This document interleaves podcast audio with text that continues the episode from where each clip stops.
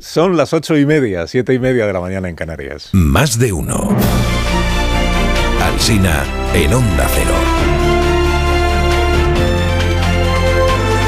Dirección de sonido, Fran Montes. Producción, María Jesús Moreno, Marisol Parada y Alicia Eras.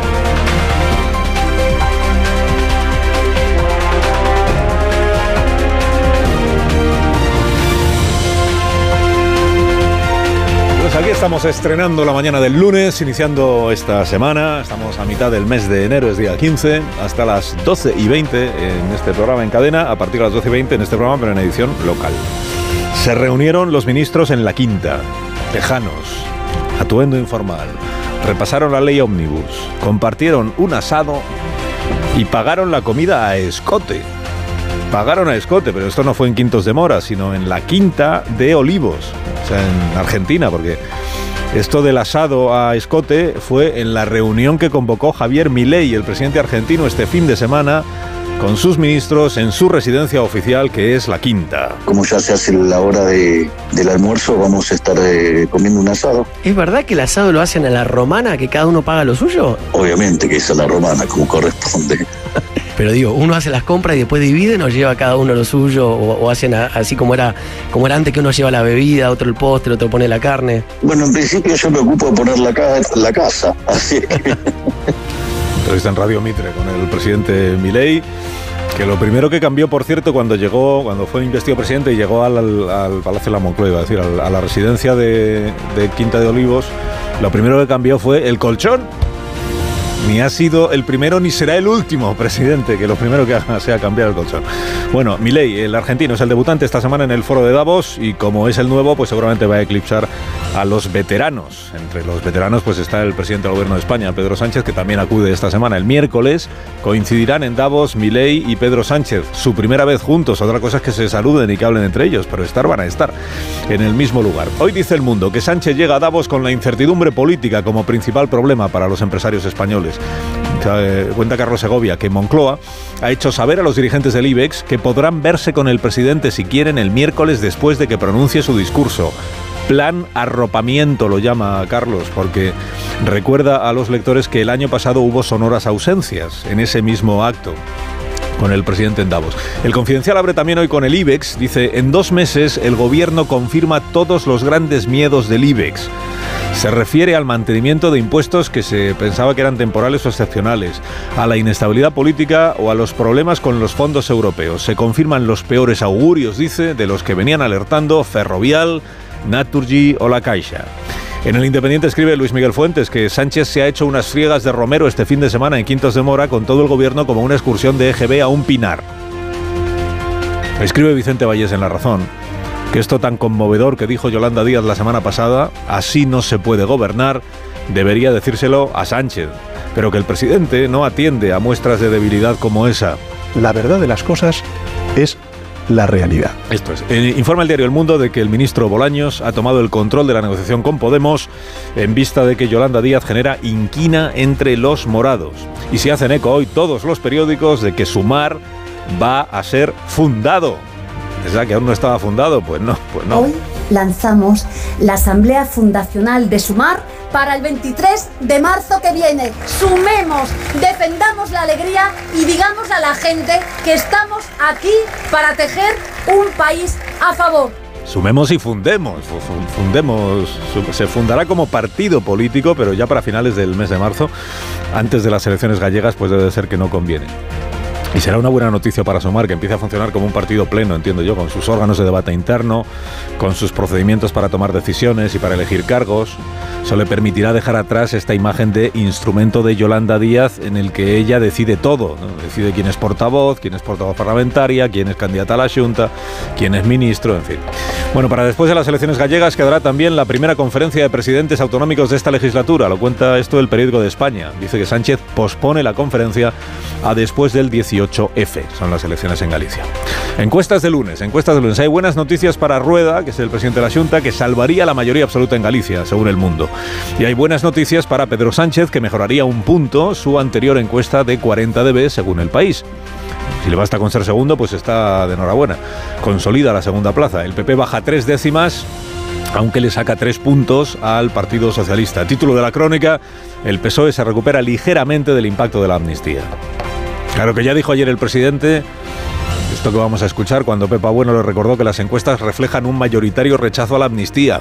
Yo, yo las encuestas las respeto todas, pero insisto, creo que lo más relevante es saber en la vida como en la política que la verdad es la realidad. Este es el axioma, la verdad es la realidad. La verdad es que la mayoría de los ciudadanos no respalda la amnistía, pero que va a aplicarse la amnistía porque la mayoría del Congreso de los Diputados sí la respalda. Esta es la situación. Comparten investigación La Vanguardia y el diario.es sobre la etapa de Fernández Díaz en el Ministerio del Interior. La cúpula policial informó al gobierno de Rajoy de sus prácticas contra el Prusés. Es el título de la portada de Jordi Juan, el periódico La Vanguardia.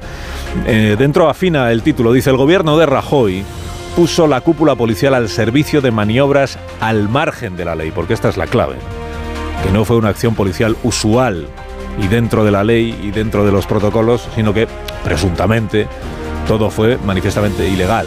Bueno, todo, por lo menos una parte notable. Dice la información. Fuentes involucradas afirman que el ministro, el señor Fernández Díaz, envió a Rajoy muchos informes. A preguntas de la vanguardia, el exministro ha dicho que no tiene nada que decir. El español se fija en el único asunto en el que está de acuerdo el 85% de los españoles. ¿Cuál será? ¿Cuál será?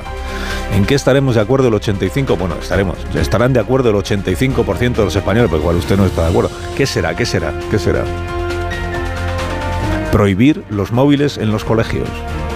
85% a favor del destierro de los móviles en las aulas.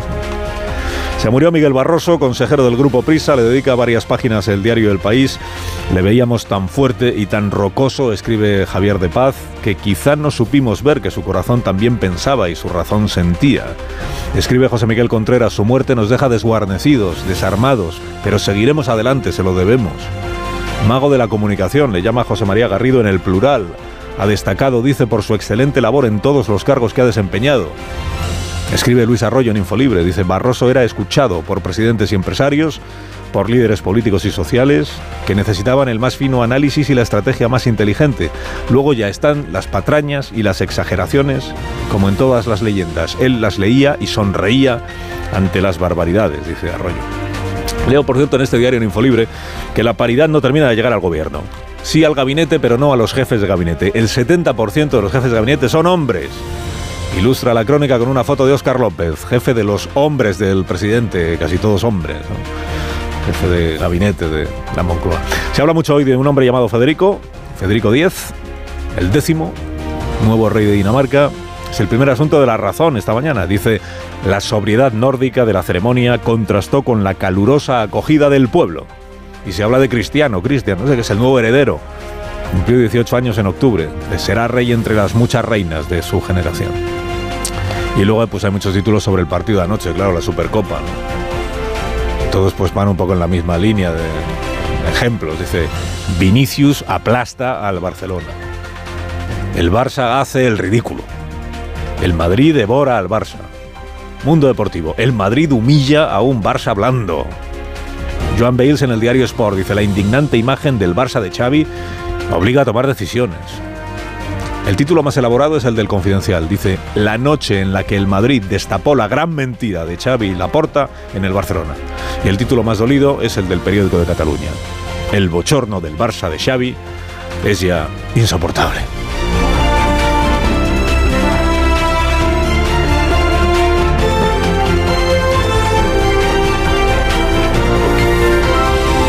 Con Carlos Alsina en Onda Cero, somos más de uno.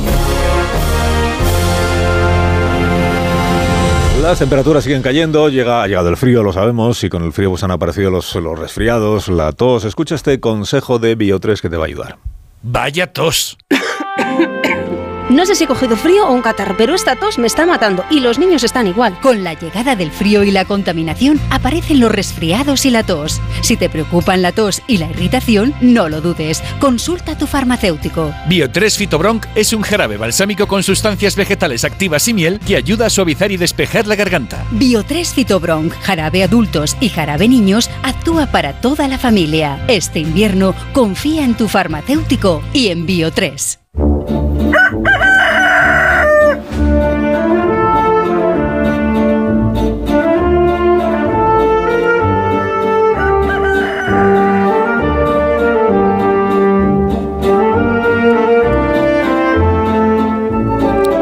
está el gallo La Torre como cada mañana a esta misma hora. Buenos días, Rafa. Bueno, buenos días, Carlos Alsina. Déjame hablarte de los pellets antes de que nadie hable ya de los pellets. Eh, Antes de irse a Quintos de Mora, Yolanda Díaz ha arrancado la campaña en Galicia con una foto jugando en la arena de Apobrado Caramiñal. Las fotos de políticos haciendo como que ayudan son siempre embarazosas, ¿no? Nunca consiguen que deje de parecer un simulacro. Yolanda Díaz aún dice que esto es un prestige. Y lo importante de esta frase es el aún. Hombre, ya resultaba sospechoso que el Prestige fuera culpa del gobierno central y el vertido de los pellets en aguas internacionales fuera culpa de la Junta. A partir de ahí, todo el argumentario para convertir esto en un Prestige fue completamente desquiciado, hasta este giro final en que el gobierno ha concluido sin que Yolanda Díaz se enterara que esto no es un prestige. La sucesión de los hechos fue así. Le decía a Alfonso Rueda, oiga, que no se lo está tomando en serio, que tiene usted un prestige en marcha.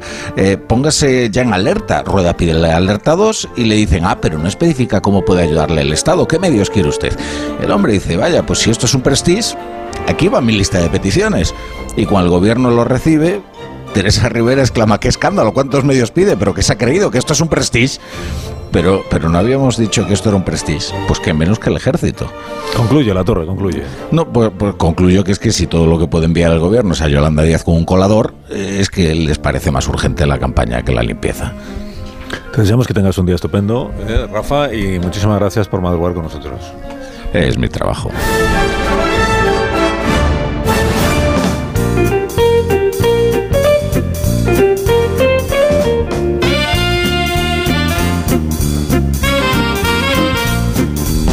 Estás, Marisol Parada? Bienvenida. Muy bien, Carlos Alsina. Bien Bienvenida. hallado. Ya han terminado tus vacaciones de No, tres meses. no. ¿Perdona?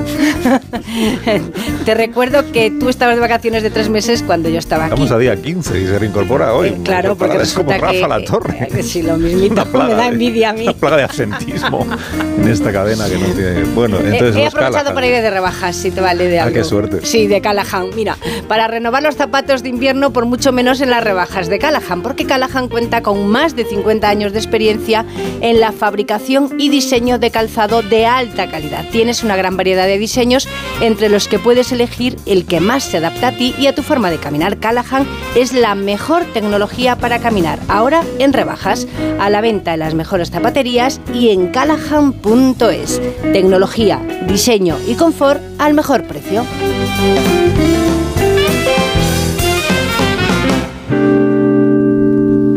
En tertulia, esta mañana aquí en Más de Uno, en Onda Cero, que es la radio, está Pilar Gómez. Buenos días, Pilar. Hola, buenos días. ¿Qué tal? ¿Te ha gustado el repaso de la lectura de la prensa, eh, sobre todo el final, no? Sí, me ha, me ha gustado y además... eh, Los títulos eh, de las páginas deportivas. Sí, porque deja muy claro lo que está pasando en, en el fútbol español, porque nos fuimos como líderes de vacaciones en el Real Madrid y hemos vuelto ahora con, como has dicho, el título machaca, unos titulares... Bueno, pero no, no, no he puesto yo, ¿eh? Son No, no, digo, como tú has leído, tú has leído. deplo- eh, deplorable, Todo, eh, todo. mm, humilla, Y creo que... que- aplasta. y la- esta y cosa la es muy de la, de la Y la semana deportiva. pasada fue con el Atleti y ahora esta semana es otra vez, ¿no? Digo, porque hay un señor enfrente así, sí. Sí, pero aún no ha el sido señor saludado, del frente que habla por sí mismo tiene su propia autonomía. Ya, pero aún no ha sido saludado. es. Sigue estupefacto y escandalizado por la vergüenza de Arabia Saudí. Esta imagen de una mujer embozada llevando el, el trofeo entre, entre su- en su regazo Es que es simplemente inadmisible. O sea, podemos naturalizar. Yo no voy a hablar del el Madrid porque está en un, en un momento de forma Ha aplastado todo lo que se le ha puesto delante y no, lo discuto.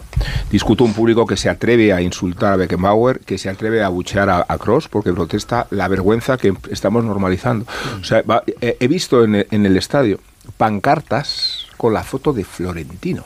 O sea, eh, no, sé qué, grado de fanatismo existe en el fútbol árabe como para convertir en un presidente en una figura digno de idolatrarse y me- de verdad me conmueve la, la- esta naturalidad con que muchos periodistas, algunos de ellos, por cierto, intervenidos por eh, Arabia Saudí en los medios donde trabajan, eh, tratan de, de- de demostrarnos que en cuatro años, desde que existe la Supercopa, son tales los progresos de, de Arabia Saudí que el fútbol está ejerciendo de un factor diplomático y geopolítico. A mí me, me produce vómito es- esta experiencia. Buenos días, Antonio Caña. Me sumo a esto porque como me lo ha colado y cuando estaba yo No, en plan Sí, oye, me- profismo. eh, eh, nunca me has hablado del Madrid, a mí en estos términos tan elogiosos, no tiene nada que ver con eso. Que todavía no te han saludado, No. Rubén, que todavía no te han saludado. Tan elogiosos y, y tan breves a la vez. No, pero es- No, sí, es verdad que es una... Quien ríe es Caraballo, ahora el saludo. Es una irregularidad muy grande que el fútbol debería de, debería de resolver cuanto antes, aunque lo veo muy difícil, ¿eh? porque no es un problema solo del fútbol español que se ha prestado a este juego. La semana que viene creo, creo que se juega la Supercopa de Italia y, en fin, hace recién el último Mundial de Fútbol se jugó en Qatar. O sea que que, el, que los países, las, las, monarquías autoritarias del Golfo Árabe han decidido utilizar el fútbol como palanca para su reconocimiento eh, y para su blanqueamiento o el blanqueamiento de sus atrocidades. Eh, es que no, nos olvidamos que Arabia Saudí es el país que descuartizó a, a, un periodista por oponerse a, a, su gobierno, ¿no? Entonces, claro, el, mm, naturalizar esas cosas pues es grave y que el fútbol, que a mí me encanta y yo me alegré desde, desde luego por el triunfo ayer del Real Madrid, pues no debería aceptar estas cosas. Es verdad que, mira, dicho lo cual, eh, ya que yo soy madridista, eh, convicto y confeso, como saben aquí algunos, pues eh, me alegré que al menos el Madrid jugara el único jugador que algo ha dicho contra Arabia Saudí, al menos ha manifestado públicamente que es Tony Cross, que ha dicho que él no jugaría en ese país. bueno, de algo sirve y es verdad que lo que hay, tiene esto suma precedentes jugadores alemanes que suelen ser bastante, bastante, se, pues, se suelen expresar de forma bastante convincente contra las dictaduras. Alemania, por ejemplo, en el Mundial fue el país que sostuvo hasta el final la exposición de símbolos contra, contra las dictaduras árabes y contra los abusos y el maltrato a las mujeres en esos países. Caraballo, buenos días. Muy buenos días. Seré breve, comparto plenamente lo dicho por Rubén Amón y lo dicho antes por Marta García ayer. Pues no hay debate, entonces. Buenos días, Marta García ayer. Buenos días, ¿qué tal? La verdad que tenéis razón. Cuando tenéis razón, pues ahí hasta Rubén hay que dársela. Pero que el fútbol se preste a esto es una cosa que se presten también los medios, es otra, y, estos días hemos visto eh, ejemplos muy bochornosos de cómo se da la voz a, mujeres saudíes eh, que, se, que están eh, empezando a jugar al fútbol. La Federación Española fue y ha estado dando formación, por lo visto, para entrenadoras saudíes y que se las tome como referencia de lo mucho que está avanzando ese país. Escuchar testimonios de mujeres saudíes diciendo que su problema es que su, su hermano no quería jugar al fútbol con ella porque decía que lo hacía mal para que las europeas empaticemos, porque esos problemas también los hemos tenido aquí, blanquea de una manera bochornosa los verdaderos problemas, los mayores problemas que tienen esas mujeres con la ley de tutela masculina que se aprobó en 2022. No es que todavía no haya Bin Salman terminado, terminado de reformar, no es que no haya terminado el proceso de apertura, es que él mismo lo ha frenado. Y esto hay que decirlo también cuando se le da la voz a esas mujeres, que está muy bien que se le dé, hay que decir también que si dijeran otra cosa las meterían en la cárcel. Movistar tiene magníficos periodistas, nos cuentan el partido muy bien de toda la vida, pero es una cadena intervenida por el accionario de Arabia Saudí. O sea, que me falta la otra parte que me tienen que contar de por qué se hace una competición como esa en un país como ese. Y noto espíritu crítico al respecto, pero entiendo que si el, eh, gobierno ha intervenido en el accionariado de Telefónica para frenar eh, eh, la, presencia de Arabia Saudí es que hay un 10% de acciones de Arabia Saudí en Telefónica, que es, que, es a, estos extremos llega la porosidad de la satrapía eh, árabe en, en, nuestra economía. ¿no? Bueno, para aquellos oyentes que durante esta madrugada ya han estado pendientes de lo de Guatemala, es que, sepan que por fin ya tomó posesión y ya fue investido y ya ha pronunciado su primer discurso como presidente de ese país, el señor Arevalo, eh, Bernardo Arevalo, que es el ganador de las elecciones del pasado mes de agosto. Ha habido un retraso muy notable sobre en la agenda que estaba prevista, hasta 10 horas después de lo previsto es cuando se ha podido producir la investidura, debido a toda la accidentada sesión parlamentaria que se había producido previamente, con debate, en muchos casos a gritos, sobre la acreditación como diputados de algunos de los mm, congresistas, entre ellos los del Partido que respalda al señor Arevalo y también con incidentes, algunos incidentes en las calles. Pero digo, finalmente, pues hemos contado que había incidentes y que estaba allí el rey de España, entre otros mandatarios extranjeros, esperando a ver si podían asistir a la ceremonia de toma de posesión. No. Digo que tras más de 10 horas de retraso, vamos a recordar el momento en el que por fin el señor Arevalo ha podido jurar su cargo como nuevo presidente de Guatemala. ¿Jura usted cumplir con amor patriótico el cargo de presidente de la República para el cual ha sido electo? Sí. Juro. ¿Queda usted legal legítima y solemnemente en posesión del cargo de presidente de la República de Guatemala para el periodo constitucional 2024-2028.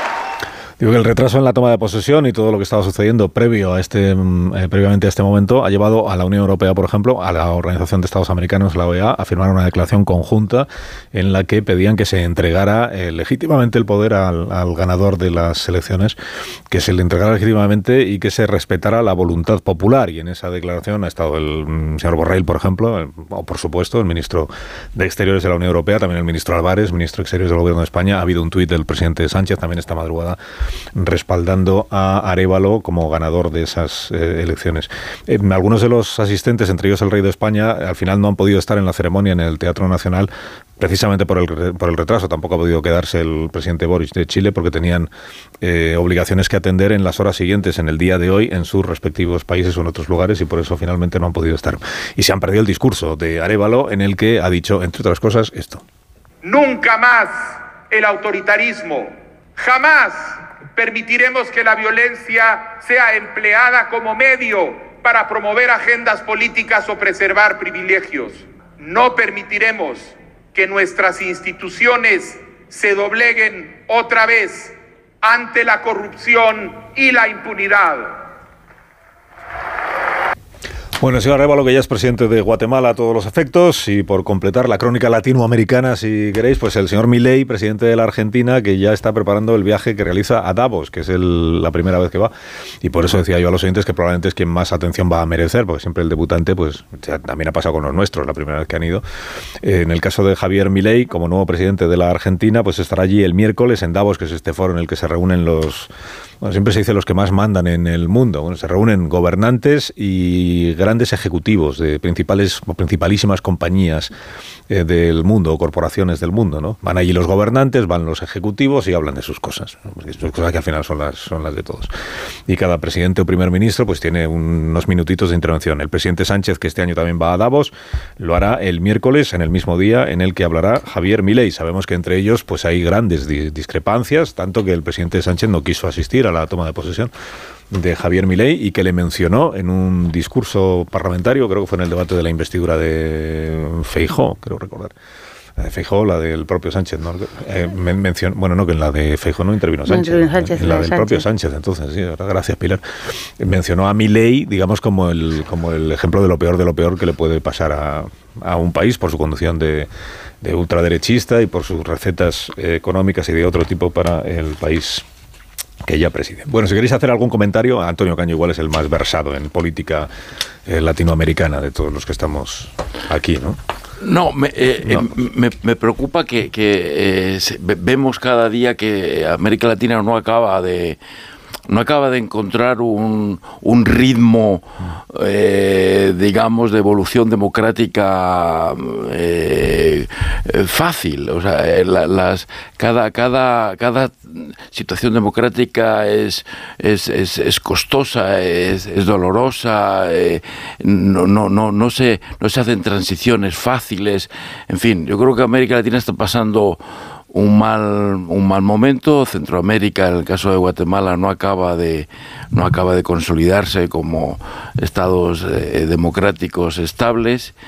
Y, por lo que respecta a mi ley, eh, creo que es, va a ser muy interesante lo que mi ley pueda decir en Davos. Es un espacio mm, apropiado para que para que él exprese sus ideas, es un espacio en el que se debería sentir cómodo un liberal eh, para, para, defender su, su proyecto, que en realidad está por ver, porque al margen de la, de la motosierra, las excentricidades que hemos visto hasta ahora, eh, las, las, primeras, las primeras medidas eh, que ha tomado en Argentina, siendo, siendo difíciles y, dolorosas, son apenas un pequeño atisbo de, de, la revolución que él anunció, ¿no? Eh, así es que así es que vamos a ver. Y ya que me das la palabra, aprovecho, Carlos, para decir que, y con el mismo interés, debemos seguir las elecciones primarias que empiezan mañana en, Estados Unidos, eh, en los caucus de Iowa. Eh, cuyo, cuyo resultado pues es igualmente preocupante. Decíamos que América Latina no encuentra un camino de estabilidad democrática y Estados Unidos lo está perdiendo, ese, camino de estabilidad democrática, porque eh, en Estados Unidos estamos abocados a, una, a un resultado que casi seguro y en cualquier situación será inquietante y provocará eh, preocupación e inestabilidad mundial. Sobre el, el, duelo que se avecina, si nada cambia, las encuestas hoy dicen que Trump tiene eh, 70% de los simpatizantes del Partido Republicano a favor de él en, las primarias. Creo que el, segundo hemos dicho que está el tal de Santis y la señora Halley en, el, 14-12, eh, frente al 68-70 que tiene el señor Trump y que en el Partido Demócrata damos por hecho que será Biden porque, porque él quiere volver a ser candidato. Eh, creo que existe un precedente, uno o dos, de, presidente en ejercicio que desea volver a ser candidato y su partido no le nomina o no le elige candidato, pero son precedentes de hace... Yo, no, yo no, tengo en mente ninguno, ¿eh? debe estar en la historia de Creo que hay dos, pero son de 1800, y poco. Y poco. No, si el presidente... Es muy, es muy inusual, sería muy raro ¿no? que si Biden quiere ser candidato no, no sea candidato. Es verdad que las encuestas a quien más le están castigando es a él, porque dicen que perdería frente a todos los aspirantes del Partido Republicano. Bueno, ¿algún comentario queréis hacer sobre Biden, sobre Arevalo, Arevalo el guatemalteco, o sobre Milley? De, de todos los, los eh, artificios de, que, ha, que ha hecho Trump eh, para transmitir una imagen suya que no se corresponde con la realidad, eso de ir de, de hombre de, de, la clase trabajadora siendo multimillonario de cuna, eh, parecer, eh, bueno, pues, pues muy, muy, muy religioso o, o muy convencional y muy conservador, cuando en realidad su vida no corresponde a nada de eso, una de las más meritorias es esta última de parecer joven para la campaña electoral hmm. frente a Biden. Querer parecer joven, diría Bueno, pero lo está consiguiendo porque efectivamente la parodia de, de Biden eh, tan, tan con tanto desprecio que está haciendo como, como una momia, como alguien que está en una eh, residencia de ancianos y parodiando desde una perspectiva muy despectiva, con, con edadismo, la, edad de Biden. Eh, oculta que, prácticamente son de la misma edad. del dato que ha dado eh, Alsina esta, esta mañana de qué candidato o que todos los candidatos eh, ganarían a, Biden y en qué porcentaje, eh, en el caso de, la eh, candidata mujer es muy eh, significativo. Es decir, y, es una. Para mí no deberían presentarse ni Biden ni, ni Trump. no sé si es una cuestión de edad o no, pero Biden ha dado ya bastantes síntomas de que no está en la mejor forma para ser presidente y solo hay que ver cómo las encuestas le van Em, abandonando los em, americanos, pero eh, en el caso de, los republicanos es que se ve claramente. Tú tienes una eh, candidata que las encuestas dicen que a lo mejor América sí que quiere ese cambio, que quiere que haya por primera vez, o que al menos frente a Biden podría tener un resultado eh, muy bueno, porque además quizás rompería esos bloques que vemos, ¿no? A lo mejor sí hay votantes demócratas que por el hecho de ser mujer dicen, oye, pues vamos a acercarnos, y como es imposible, estamos diciendo hay cualquier mejor candidato que los dos que se están presentando. Eso es por la política de los republicanos sobre el aborto, la que, está haciendo mucho daño electoral y va a hacer mucho daño electoral al Partido Republicano. Yo creo que si, si Trump es candidato, posiblemente sea derrotado por el voto de las mujeres eh, como castigo por las medidas contra el aborto. Y por eso, en el caso de Nikki Haley, al ser mujer, las mujeres, las votantes republicanas, tienen más esperanza de que ella pueda, pueda, pueda, corregir esa política contra el aborto, que va a ser, está siendo en las elecciones eh, que, regionales que se celebran y va a ser determinante. Hay, fíjate que aquí lo que no se valora es tanto la idoneidad de las alternativas a, Biden como la poca envergadura de Biden. Eh, eh, es, el problema es él, no lo que tiene enfrente y la poca credibilidad que, de que disfruta después de haber gobernado. O sea, se le va a penalizar precisamente por eso. Y, y, uno tiene la impresión de que quizás Donald Trump no es la peor opción, porque si la alternativa es de Santis, estamos ante una exageración del trumpismo con unas connotaciones eh, religiosas todavía mayores y con una adhesión del voto inmigrante que antes no existía pero que sí forma parte de... Y sin las cosas judiciales. De, afinidad a ciertos valores que en la política más confesional se consideran más arraigados. Eh, de Santis es una versión perversa del trumpismo, pero enormemente popular en Florida, donde gobierna, y con un votante que va mucho más allá del republicano convencional. Decía Antonio la clave de, del aborto, otra de las claves va a ser la crisis de Gaza y hasta qué punto la incorporación de, la movilización de los votos musulmanes y de muchos afines en contra de cómo Estados Unidos está significándose en, la guerra de Gaza eh, da opciones a los republicanos más allá de lo que sucedería normalmente. Es verdad esto que decía Caño antes, de, todas las noticias que nos llegan de, Sudamérica son desoladoras y, no de ahora, es que la memoria que tenemos siempre es la misma. Es una decadencia que nunca se frena, que nunca se para.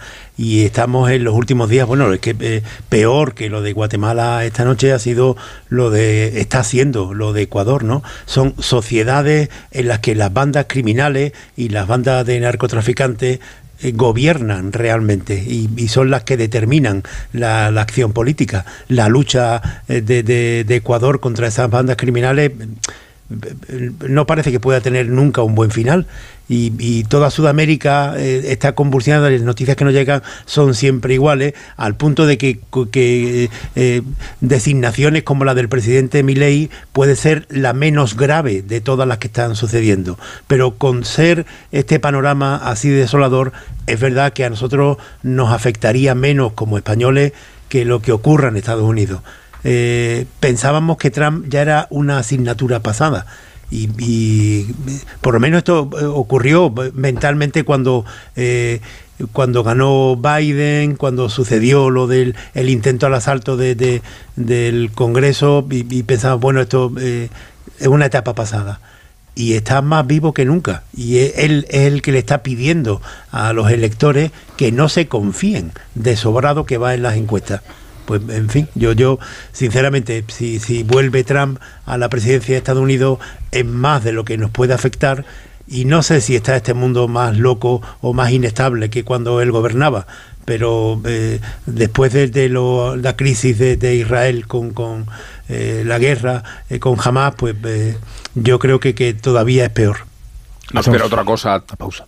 Putin que gane Trump las elecciones. Eso eh, de nuevo, una pausa. Sí, sí, claro.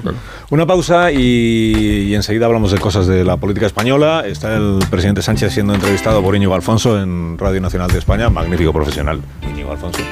Así que si dijera alguna cosa, el presidente diera alguna noticia, yo os la traslado, no os preocupéis, para que podáis también comentarla de inmediato. El otro día una persona de este equipo dijo que quería comprarse un coche eléctrico, no diré quién, pero era un contertulio, y, pero que le parecían caros y que además él pensaba que tenía que comprar también el cargador. Bueno, pues que no busque más porque la solución está en Spoticar.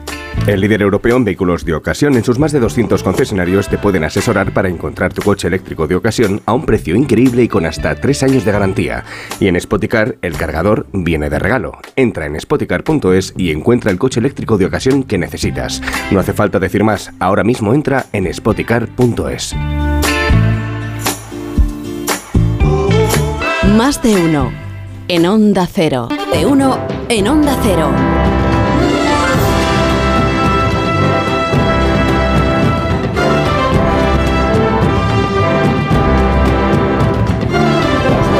Y 8 minutos de la mañana de este 15 de enero del año 2024. Estamos en tertulia con Caraballo, con Marta García Ayer, Antonio Caño, Pilar Gómez y Rubén Amón, que además de ser gente muy versada en la política guatemalteca, en la política argentina y naturalmente en la política de Iowa. De ultramar en general. Ya de la política estadounidense, pero sí de la política de Iowa. ¿Cuál será el gentilicio? de Iowa. Es Antonio, que ha sido. Iowans. Donde hay 20 grados bajo cero ahora, ¿eh? He estado, me he tocado muchos eneros en. ¿Y no te 20 grados bajo cero. Sí, sí. ¿Y no te has quedado con el gentilicio? Iowan. Sí. Sí, sí. Iowa era la tribu, es la tribu india que da nombre al estado y que sigue existiendo. la tribu, sí. podemos decir Iowan, claro. Sí, Iowan. Bueno, pues vamos entonces a las cosas de aquí. Ahora que ya hemos despejado todas estas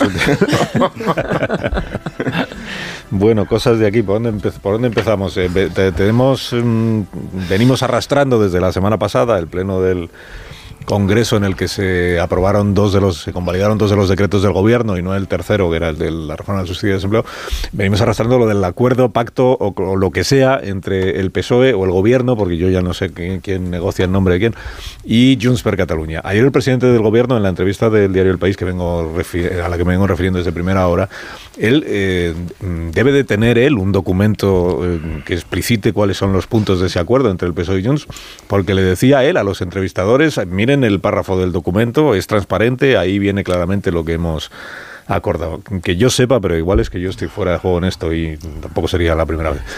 Eh, que yo sepa, solo existe un papel sobre el asunto este de las competencias en, en inmigración y, y el IVA del aceite y todo eso. Solo existe un papel que es el comunicado de prensa que emitió Junts per Cataluña la tarde del miércoles.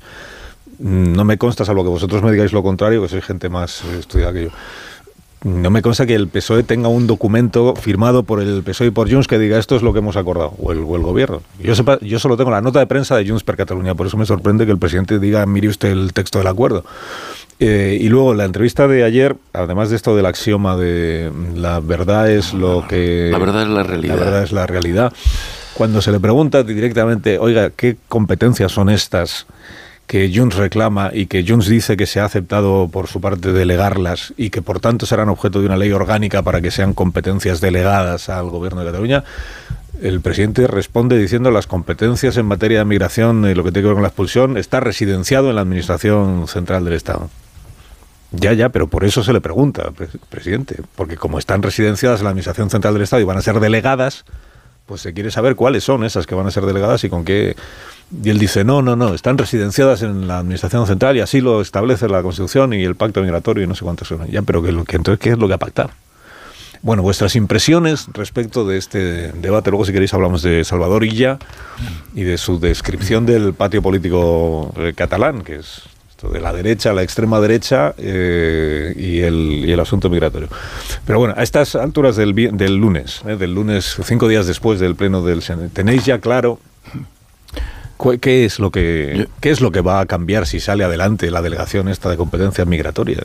Yo, ahora dejo a mis compañeros eh, hablar sobre eso, pero es que tengo que confesar el, impacto bajo el que me encuentro sobre la frase esa de la verdad ah. es, la, es la realidad. Eh, en el sentido de que el conflicto del señor Sánchez con la verdad es tan profundo que está constantemente tratando de explicarnos qué es la verdad. Porque él ha llegado a un punto eh, en el que realmente no lo sabe. Eh, y, creo que, y, creo que realmente no lo sabe. Él vive en, el, en, el, en la mentira. Eh, él es consciente de que, de que todo en torno a él es, es, es mentira, su, su, propia creación es una, es, una es una falsedad, su propio izquierdismo es impostado, eh, eh, su origen es manipulado. Y, y, y ha dicho tantas mentiras a lo largo de su carrera política y de su mandato que tiene un conflicto severo con la, con la verdad y creo que esta frase refleja ese conflicto y está permanentemente tratando de explicarnos qué es la verdad, eh, con, la ansiedad del que dice, pero no, no, no me pidan la verdad, da, igual qué es la verdad, ustedes fíjense en lo, que, en lo que hay a su alrededor y eso será la verdad. Yo no puedo eh, eh, explicar otra cosa de la verdad. En fin, mm, dejo que Pilar y Javier ahora desarrollen los aspectos estos de la, de la de las concesiones sobre inmigración que son como mínimo tan confusos como, como todo este asunto sobre la verdad y la mentira. No, el problema de las concesiones sobre, sobre inmigración es que por mucho que que en la entrevista em, el presidente eh, hable de, un documento que es cierto que, no hemos eh, visto eh, la mayoría, si es que existe. si se refiere al documento de Junts, el documento de Junts sí es verdad. El documento de Junts dice establece que las cesiones en materia de inmigración eh, y de la Generalitat dice y eh, a la Generalitat perdón con recursos necesarios. Pero es que eh, no hemos tenido más allá de María Jesús Montero quiero recordar unas declaraciones digo de ningún miembro del gobierno unas declaraciones que expliquen em, en qué consiste. Y las que sí hemos tenido, eh, y por ahora tampoco ha habido nadie desmintiéndolo del gobierno de forma, desde el gobierno de forma categórica, son las de los líderes de Junts que hablan eh, de que incluso se puede, y es el señor Turul en una entrevista a Cataluña Radio, donde eh, dice que van a mirar las vías que les permitan eh, a la Generalitat eh, poder expulsar inmigrantes.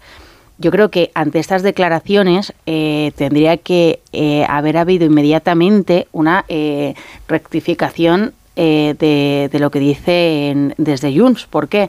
Porque estamos hablando de asuntos que, que son de extrema gravedad. Es decir, eh, ya no voy a entrar en el debate que es verdad que Moncloa ahora quiere hacer, que es, bueno, si además las competencias las tiene que gestionar RC y RC no piensa, y es cierto, por lo que Oriol Junqueras ha, colocado en redes sociales el fin de semana, no tiene el mismo concepto racista, esto es mío, em, que Junts con respecto a la inmigración. Pero, hombre, es muy preocupante que cinco días después todavía eh, nadie del gobierno haya aclarado en qué consiste esa delegación de competencias y eh, sobre todo que no haya desmentido lo que por la otra parte se viene diciendo, porque con esto de no, si lo que hemos hecho ha sido colarles un gol. Bueno, pues es que al final la experiencia nos dice que el gol nos lo han colado o nos lo acaban colando al resto de los españoles, porque es cierto que todo lo que se le da a una comunidad o se le permite a una comunidad eh, genera desigualdades. A ver, el, hay, un refrán español muy antiguo que resume un complejo freudiano, que, que, yo creo que es el que tiene el presidente. Dime de qué presumes y te diré de lo que careces esta, esta eh, obsesión de Pedro Sánchez por, por mostrarnos qué es la verdad, qué, qué son los cambios de opinión, qué son las mentiras, eh, eh, lo que revela es eso, algo, una carencia grande del presidente que intenta tapar de esa forma, insistiendo permanentemente en qué es la verdad. Esto le ha llevado a este axioma que decía ayer en la entrevista del país, que, que es muy interesante porque claro, ahí nos da para entrar en... Debate filosófico. Es un Sí, sí, claro, el elogio de la duda, que es lo que a mí me gusta más, ¿no? Y él es lo contrario. Pero bueno, en lo que habla de inmigración, el, eh, es que es bastante surrealista todo lo que eh, se plantea. Pues dice, lea usted el, el, el, el segundo eh, párrafo del acuerdo, pero, pero ¿qué acuerdo? ¿Qué párrafo? Pero si no tenemos nada. Y, y, y lo que yo, es verdad que los periodistas del país insisten, pero a mí me pareció, pero vamos a ver, ¿Cómo que lea el segundo párrafo? ¿Qué leo? Pero, que, pero ¿dónde está el papel? Pero si es que no existe. Y, lo único que podemos saber es lo que eh, él dice. Esto está en el Estatuto de Autonomía eh, de, Cataluña, que, bueno, lo dice él, pero que eh, esto no se lo he oído yo a los dirigentes de, de, de Puigdemont. Lo que está en el Estatuto de Cataluña es el artículo 138 y es verdad que, le concede a, la Generalitat competencia exclusiva en materia de acogida de inmigrantes y, es uno de estos artículos, Alcina, que tú lo has recordado muchas veces, que el Tribunal Constitucional en su día matizó no anuló. Y cuando lo matizó el Constitucional, lo que decía literalmente de que el estatuto sería claramente inconstitucional si se le eh, pretendieran atribuir a la, a la comunidad autónoma de Cataluña competencias exclusivas en, inmigración que las tiene el Estado y le aclaró a la, a, la Generalitat de Cataluña que las competencias que ellos eh, incluyen en ese artículo 138 eh, sobre inmigración se refieren a las competencias que ya tienen eh, la comunidad autónoma de Cataluña como las demás. son competencias exclusivas en servicios sociales, en sanidad, en, educación, en vivienda. En esto le dijo el Constitucional que pueden desarrollar todo lo que quieran eh, en inmigración, pero que en lo demás no, porque sería inconstitucional. No puede haber un acuerdo que se salga de ahí. Y si lo que dice el presidente Sánchez es que esto es exactamente lo que firmaron, pues en realidad no firmaron nada. Pero ya digo, a mí me gustaría, aquí alguien está engañando a alguien. Eh, a lo mejor ah, nos están engañando a todos, pero esto es como la película de Martes y Trece, aquí alguien engaña a alguien. Y, eh, no puede ser que, eh, de, aquel acuerdo Junts saliera diciendo que tienen las competencias integrales de, inmigración para desarrollar en Cataluña y que luego diga el presidente Sánchez que no, que lo que se firmó es solamente servicios sociales, sanidad, educación y vivienda, que es lo que hay en el estatuto. Alguien, en, como no conocemos el papel, por lo menos que, que, que, que, nos digan, vamos, tendría que ser de urgencia que esta misma mañana nos presentaran el papel. Pero si no es así, que por lo menos nos digan quién se siente engañado. Bueno, lo de la verdad y la realidad digo que da para un debate filosófico muy interesante porque, el, porque el, esta mañana me chivaban que el axioma es de, de Aristóteles, o sea, que la autoría, creo que el presidente lo acaba de decir también en radio, Fíjate. que la autoría original de la frase, no sé si expresa exactamente así, pero que la, es de Aristóteles, que luego viene el debate filosófico eh, desde las posiciones platónicas.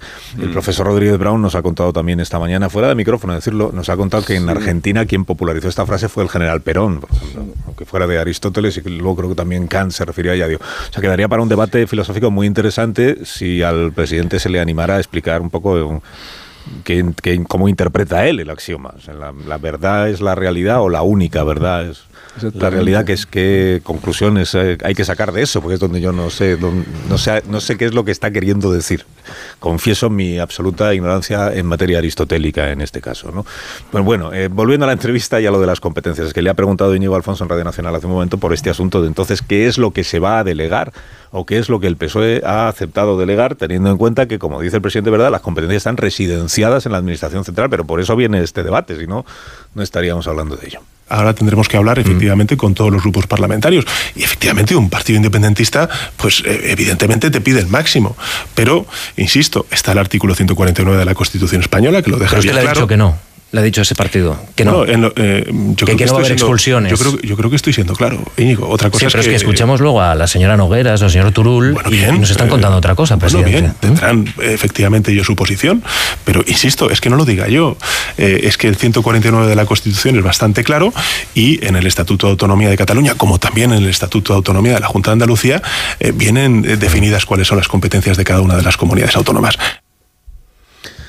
Eh, esto es volver a darle- claro, es, es claro, como la no, rueda del claro. hámster, pero claro que vienen definidas las Sí, competencias. exacto. Por eso la novedad queremos saber cuál es. La novedad. Pero que, si que- son las que- que competencias que ya saque están hoy los de definidas. Junts, que saquen hoy el papel, el, el- el acuerdo y leemos el párrafo 2. A ver, porque es que igual es Junts el que está engañando. No sabemos. No, no, electores. Junts ha sacado un papel. Javier, la experiencia nos dice que, que Eh, Junts sacó una dice nota la de verdad. prensa, no un acuerdo firmado.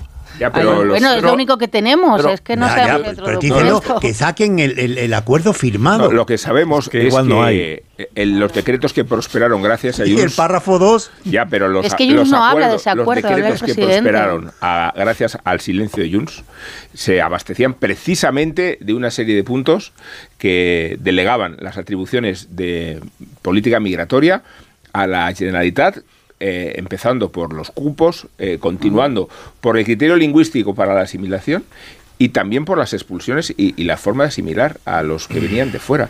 O sea que eh, el problema de que tiene Sánchez es que la forma con que él encubre sus acuerdos se resiente de la claridad con que la tratan la otra parte de los interesados que han convertido esta causa no solo ya en una forma de diferenciarse de, de las demás aut- comunidades autónomas, sino que han estimulado incluso al PNV para reclamar el propio País Vasco la gestión también de la política migratoria, eh, abstrayéndose de lo que es inconcebible que un Estado pueda hacer.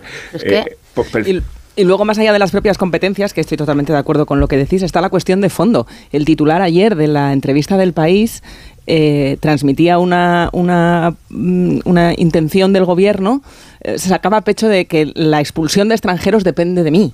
No decía en la inmigración no reside el problema mm, que tiene Cataluña, no decía que tenemos eh, unas, eh, unas solicitudes de asilo muy por debajo de las que teníamos hace una década, no decía que la extrema derecha y la derecha en Europa, esa de la que hablaba en la investidura, está creando la idea de que el problema lo genera la inmigración. No, lo que hacía era decir, no, no, no, ya los expulso yo. Sí, eso es. Y de esto, hecho, yo creo que esto es muy inquietante. Yo creo que, fíjate, yo soy un artículo interesantísimo al respecto, eh, do- do- no, do- donde menciono eh, el, el precio en que se ha convertido eh, el Aquarius. Me refiero a que lo que inquietante que viene aquí es, en efecto, si Sánchez está cambiando de política migratoria y si va a hacerlo en función de los intereses... Está cambiando en comparación con cuándo. Porque cuando el acuario ya, lo, ya la cambió. Ya la cambió. O sea, la- Y- Está volviendo a cambiar. Bueno, me refiero a que varias... Sigue habiendo unas... eh, varios aliados socialdemócratas eh, en Dinamarca, en Alemania, por ejemplo, están cambiando la política migratoria. Y, Macron también. y son conscientes de que el discurso tiene un peso electoral del que no conviene distanciarse. Y yo creo que puede utilizar a Sánchez perfectamente este punto de apoyo extremo de Junts para significarse el mismo en un cambio de actitud respecto Pero lo a que la- no va a contar es con el apoyo el problema, de el sus- problema, el problema eh, eh, el Rubén, es que puede hacerlo o no. Depende de lo que. Exactamente. de- quiero decir, si a mí un debate a fondo, profundo, sobre la política migratoria, me parece que no solamente es, es- es oportuno, sino que es necesario. Eh, obviamente que Europa tiene que discutir la política migratoria y a ser posible encontrar consensos nacionales. Con quien realmente habría que discutir la política migratoria en España es con el Partido Popular Pero- y conseguir una política migratoria de Estado en la medida de lo posible. Pero es que no estamos en ese escenario.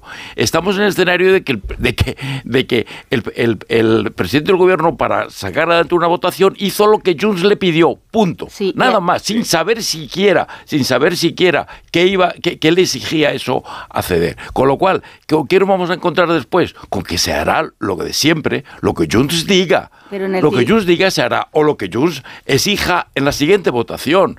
Y esta es la realidad, y es así como se gobierna este Pero país. el título de, de Sánchez eh, con nosotros, o, o yo soy el que decide sobre las puede tener esa lectura que, hace Marta y precisamente también la contraria, porque eh, ¿qué ocurre? Que Sánchez sabe, y, tú también lo apuntabas ahora, Marta, que eh, hay una parte de sus socios, eh, hombre, que con, yo creo que, con bastante coherencia dicen, hombre, ¿cómo vamos a delegar la política de inmigración? Hablo de la parte de Sumar y hablo incluso de RC, que va a tener un discurso complicado en estas próximas elecciones catalanas, de cómo eh, se abre camino en decir, hombre, es que esto de eh, vincular delincuencia e inmigración... Suena pues, mucho a eh, Vox. No, suena mucho a Vox, ¿no? Y además es que suene a quien suene es una barbaridad. Entonces, al margen de, de- de eso, yo creo que Sánchez ahí intenta calmar como... Tiene todas las interpretaciones posibles porque no hay nada claro.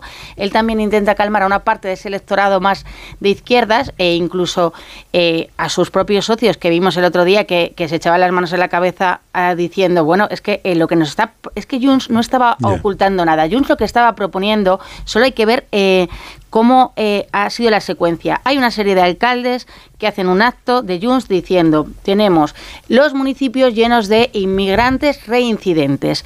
A partir de ahí, Junts lo que hace es, voy a poner sobre la mesa eh, que quiero esa competencia y la quiero para esto, no la quiero para otra cosa. Entonces, eh, mm, al margen de lo que nos vaya contando ahora el presidente, si además, si dice, a mí cuando le oigo escuchar, y termino como ahora, bueno, pero si es que, y, y en la entrevista del país también se ve en el vídeo y ahora en la entrevista de Radio Nacional, pero si es que esto lo dice la Unión Europea, si esto ya lo marca, pues entonces, ¿qué hace esa transferencia?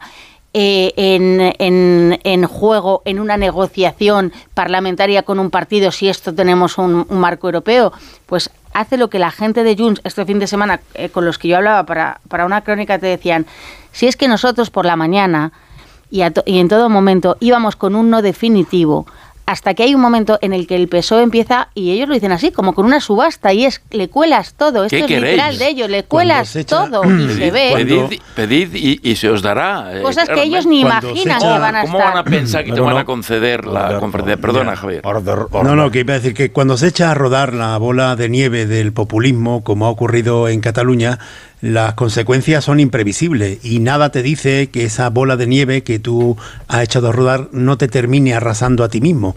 Esto es lo que está empezando a pasarle a Junts en algunos municipios o lo que teme que le pase, que hay un movimiento eh, de extrema derecha independentista que claramente de lo que habla es que hay una estrategia concertada por parte del Estado español y de Francia para desnaturalizar Cataluña con la llegada de muchos extranjeros, de muchos inmigrantes. Este es el discurso de la Alianza de Cataluña, o no sé, bueno, el, movimiento de, de extrema derecha que avanzó bastante en las municipales.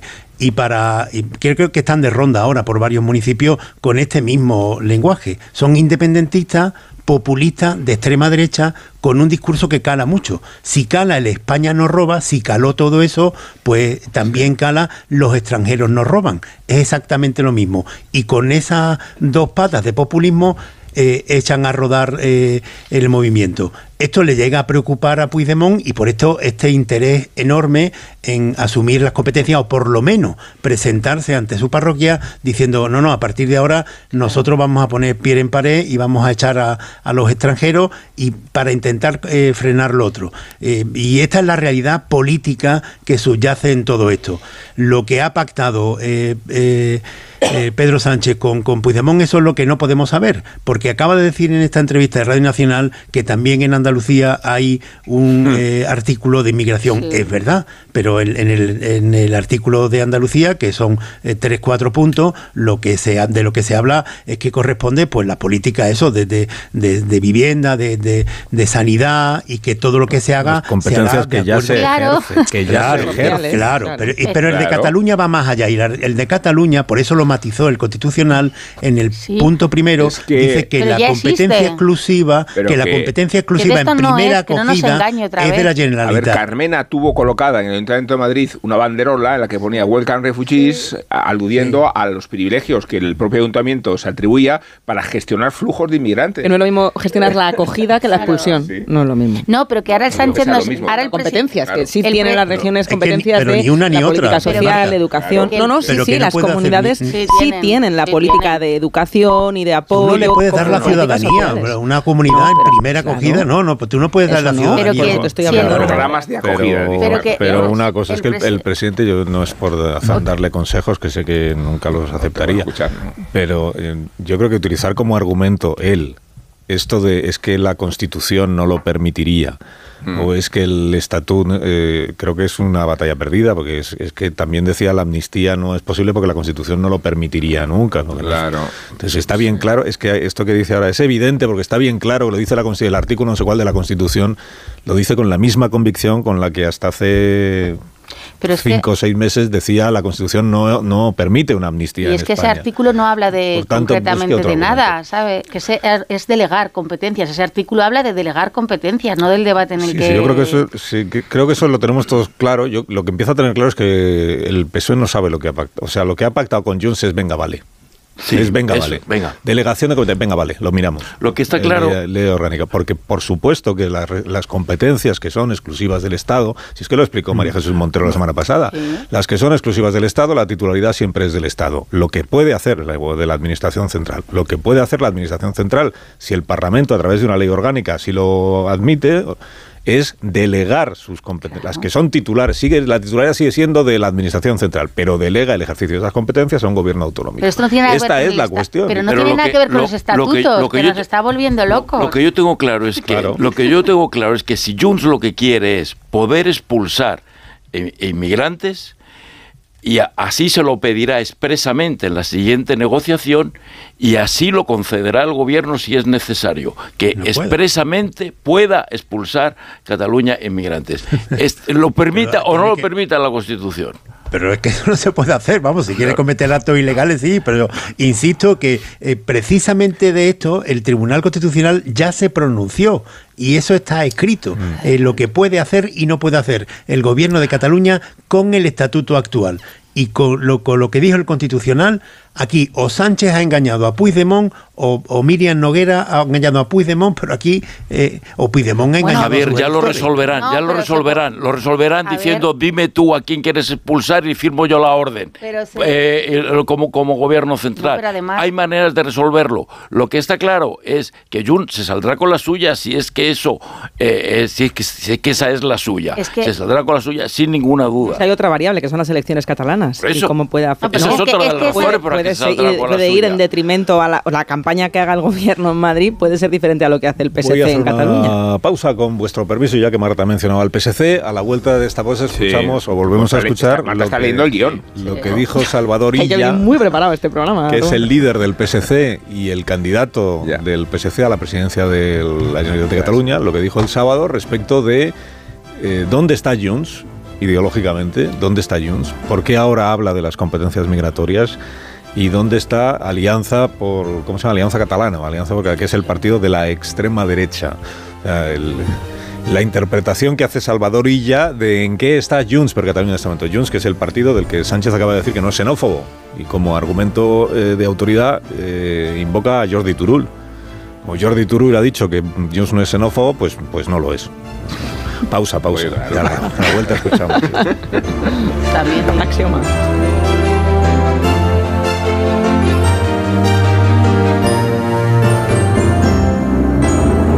De uno. Onda Cero. Carlos Alsina. Estos dos testimonios sonoros que teníamos pendiente de ofrecer a nuestra audiencia y a mis contertulios. Uno, Salvador Illa el sábado pasado, hablando de lo que es Junts per Catalunya, y otro del presidente Sánchez esta misma mañana en Radio Nacional, referido- refiriéndose a, a Junts, a la xenofobia, al PP y a Vox. Primero Illa, el sábado. ¿Competencias para qué? no? Me parece que mm, Junts per Catalunya, la derecha catalana, está cometiendo el mismo error que ha cometido la derecha española, el Partido Popular, ¿no? que es dejarse marcar la agenda por la ultraderecha. A Junts per Catalunya, la derecha catalana, empieza a marcar la agenda a la ultraderecha catalana, Alianza por Cataluña, ¿no? hablando de temas, en fin, y de una concepción y de una forma, eh, eh, en, un, en un tono, sin explicar para qué lo quieren, que nos parece que, en fin, que no va en la buena dirección. ¿no? Bueno, esta es la reflexión de Salvador. Cuando habla de la derecha catalana se refiere a la derecha independentista catalana, porque en Cataluña hay derecha independentista y derecha que no lo es. Es el caso de PP y de, y de Vox, y extrema derecha que es independentista y extrema derecha que, no lo es. Claro, si la ah, si Alianza Catalana, es decir, si la extrema derecha marca la agenda a Junts, que es la derecha, y esto ya no lo dice ella, pero Junts marca la agenda al Partido Socialista la semana pasada, que se supone que no es ni la derecha ni la extrema derecha, pues quién está marcando la agenda a quién y sobre qué cuestión. Me queda claro también que tampoco ella sabe qué competencias son estas que se delegan y con qué intención. Esta mañana el presidente Sánchez con Íñigo Alfonso en Radio Nacional respecto de si Junts es xenófobo o no lo es. Quien en la política española, quien ha incorporado a un partido xenófobo a las instituciones y a la gobernabilidad de las comunidades autónomas y ayuntamientos es el Partido Popular con la otra derecha de Vox. Es así. Yo escuché ayer al secretario general de, de Junts per Catalunya mm, decir que no son un partido xenófobo, pero en todo caso, la política migratoria de España está bien definida por parte del gobierno de España. Usted Tenemos una, perspectiva, tenemos una perspectiva completamente humanista. Cuando el presidente se entere de que Abascal también dice que Vox no es un partido xenófobo, no sé ¿qué va a pensar? A ver, eh, aquí hay una gran anomalía y es que el origen de la xenofobia proviene del supremacismo que caracteriza y connota al nacionalismo.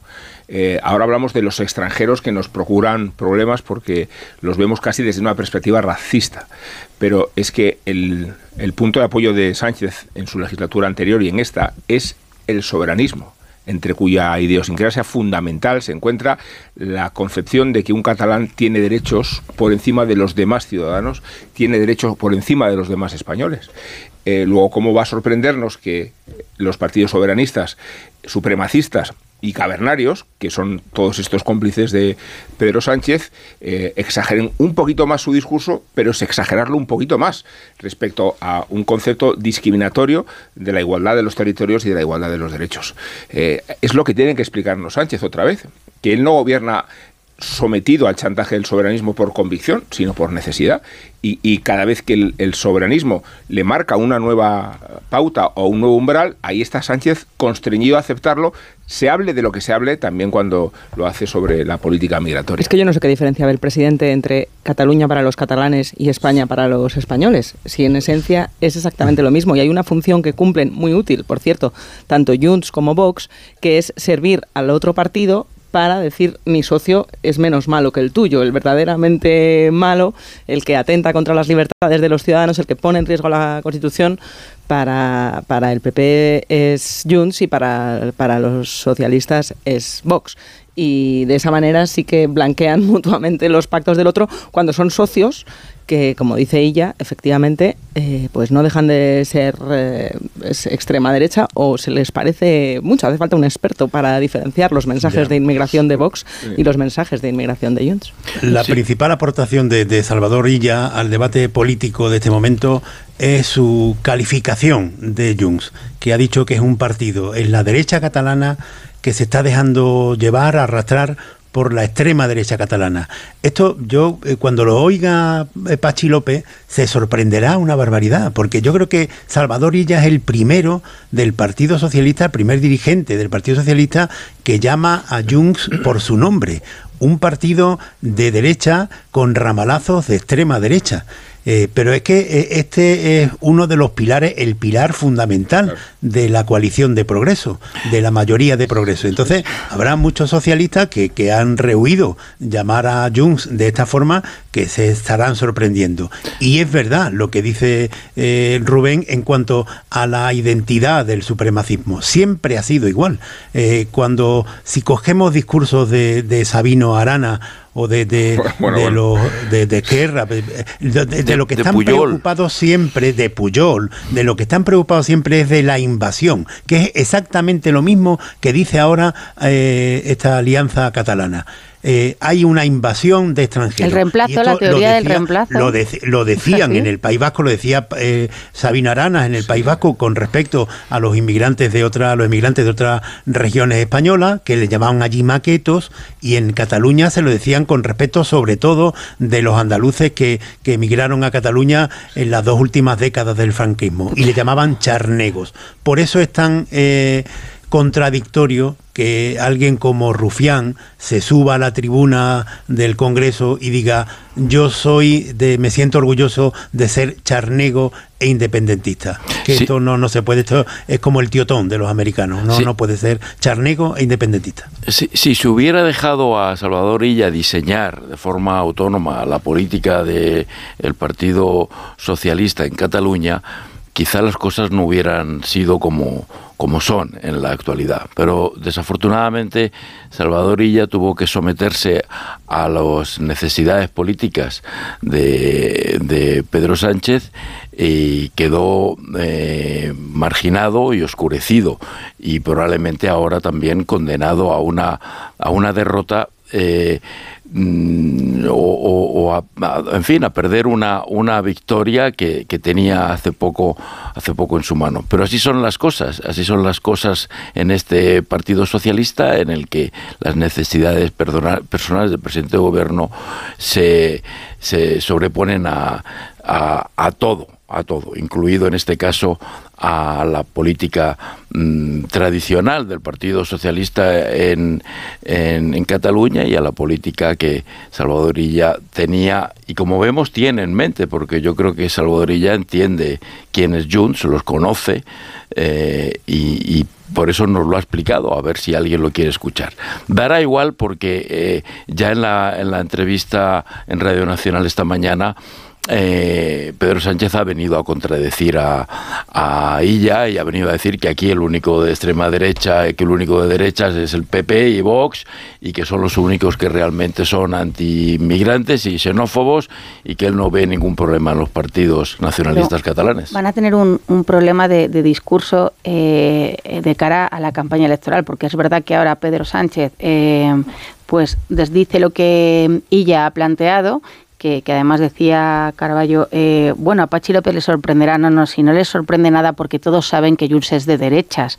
Lo que ocurre es que, bueno, pues ahora han tenido que, que blanquearlo y, ver la realidad eh, que diría el presidente, de, forma distinta. Claro que el Partido Socialista sabe que Junts es un partido eh, de derecha, sabe que es xenófobo, incluso lo decía el propio Sánchez cuando estaba Torra, pero aquí vamos a ver cómo eh, se conjuga la campaña electoral que tiene que hacer ella, que ella va a tener que hacer una campaña electoral sí. en este tono, sobre todo cuando la inmigración esté en el centro, y lo hemos visto en RC, que RC va a intentar, por lo que a mí me dicen, bueno, eh, sí, pero no, porque tampoco puede abiertamente hacer un discurso, que es lo que para mí habría que hacer, de decir, bueno, estos señores eh, que están hablando de expulsar inmigrantes, que están hablando de que la delincuencia eh, se tenga que eh, relacionar directamente con la inmigración, pero vamos a ver, porque el PSC va a tener que hacer este discurso que dice ella si quiere mantener un muy buen resultado. Y aquí hay una gran contradicción que tiene el propio Sánchez. Sánchez ha, ha fiado su eh, blanqueamiento de la amnistía en que pueden gobernar en Cataluña porque sí. ella puede eh, tener un muy buen resultado.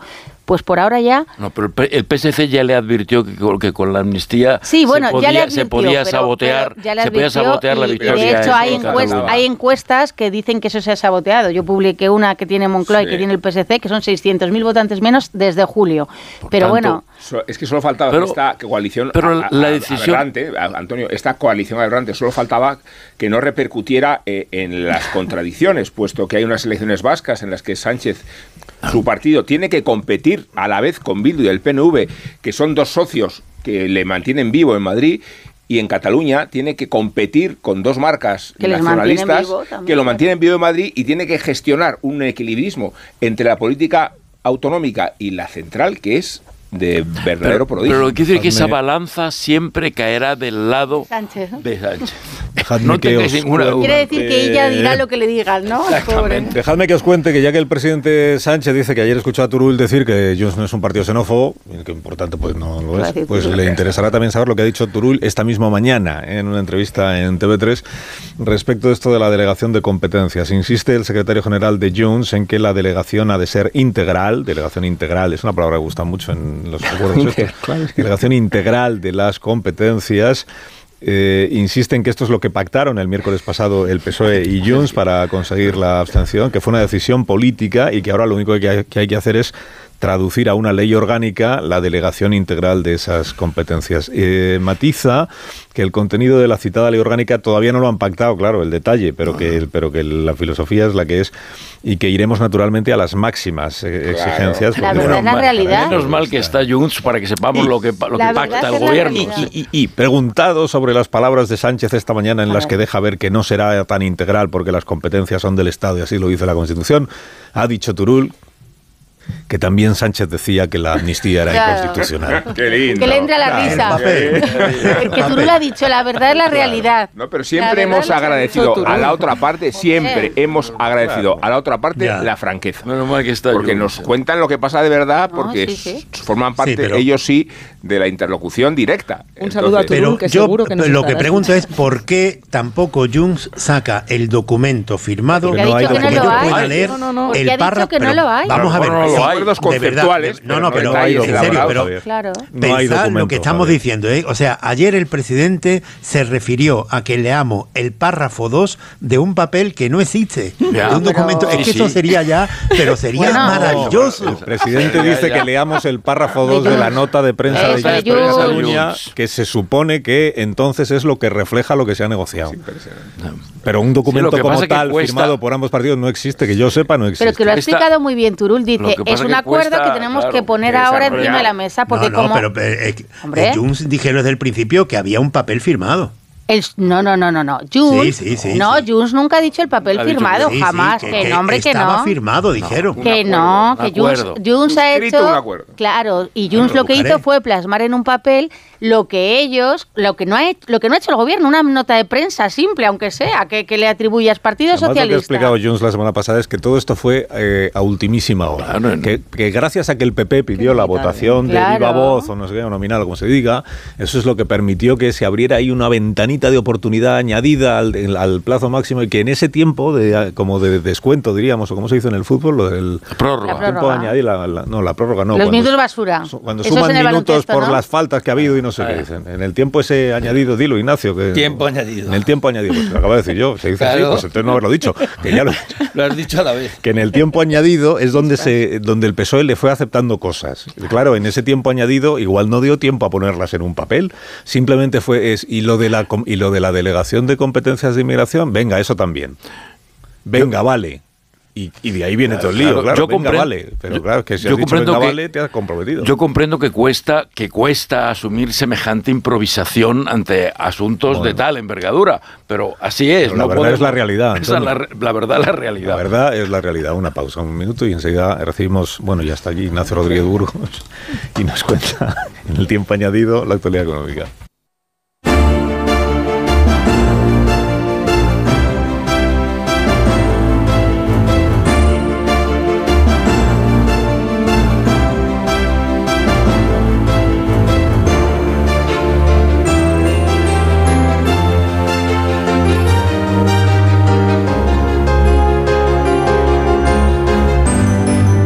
Ignacio Rodríguez Burgos, en medio minuto cuéntame la actualidad económica de esta mañana. ¿Cómo Pues mira, muy rápidamente, las bolsas europeas eh, se deslizan hacia el rojo sin la referencia de Wall Street, donde hoy es día conmemorativo de Martin Luther King, y decir que los mercados se han desayunado con el mantenimiento de los tipos de interés por parte del Banco Central de China y los consumidores pues se han desayunado con un nuevo encarecimiento de la energía. La bombona de butano subirá mañana un 5%, que es lo máximo que permite la ley eh, en cada incremento. La bolsa española recorta ahora mismo dos décimas porcentuales, está en los 10.073 puntos, destaca de nuevo la farmacéutica Grifols, que sube en estos instantes un 3,5%, después eh, con esa altísima volatilidad después del informe de Gotham, ha recibido hoy el respaldo de la multinacional Haier, que sigue adelante con su operación de compra del 20% de una de sus filiales más importantes, Shanghai RAS, y después pues brillan con luz propia Solaria, también Colonial, Repsol, las ventas se centran en el sector financiero, Santander y CaixaBank son los valores que más caen, más descienden junto con Acción Energía y Amadeus, y todo esto con dos citas importantes. Eh, primero se estrena Carlos Cuerpo, ministro de Economía, como representante económico de España en el Eurogrupo y en el Ecofin, y con el Foro de Davos, con la desinformación, la inteligencia artificial, los conflictos y la tensión geopolítica como principales retos, y con el informe de Oxfam, donde dice que al ritmo actual se tardarían dos siglos en acabar con la pobreza en el mundo. Gracias, Ignacio. Hasta ahora. Y que tengas buen día. Unos Callahan para estas personas que se van a ir a, a otras cosas. para, para que aprovechen y renueven los zapatos de invierno por mucho menos con las rebajas de Callahan. es, así. es así, con Callahan, que saben que cuentan más de 50 años de experiencia en la fabricación y diseño de calzado de alta calidad. Callahan Adaptation es la mejor tecnología para caminar y ahora aprovecha porque están en rebajas a la venta en las mejores zapaterías y en callahan.es. Tecnología, diseño y confort al mejor precio.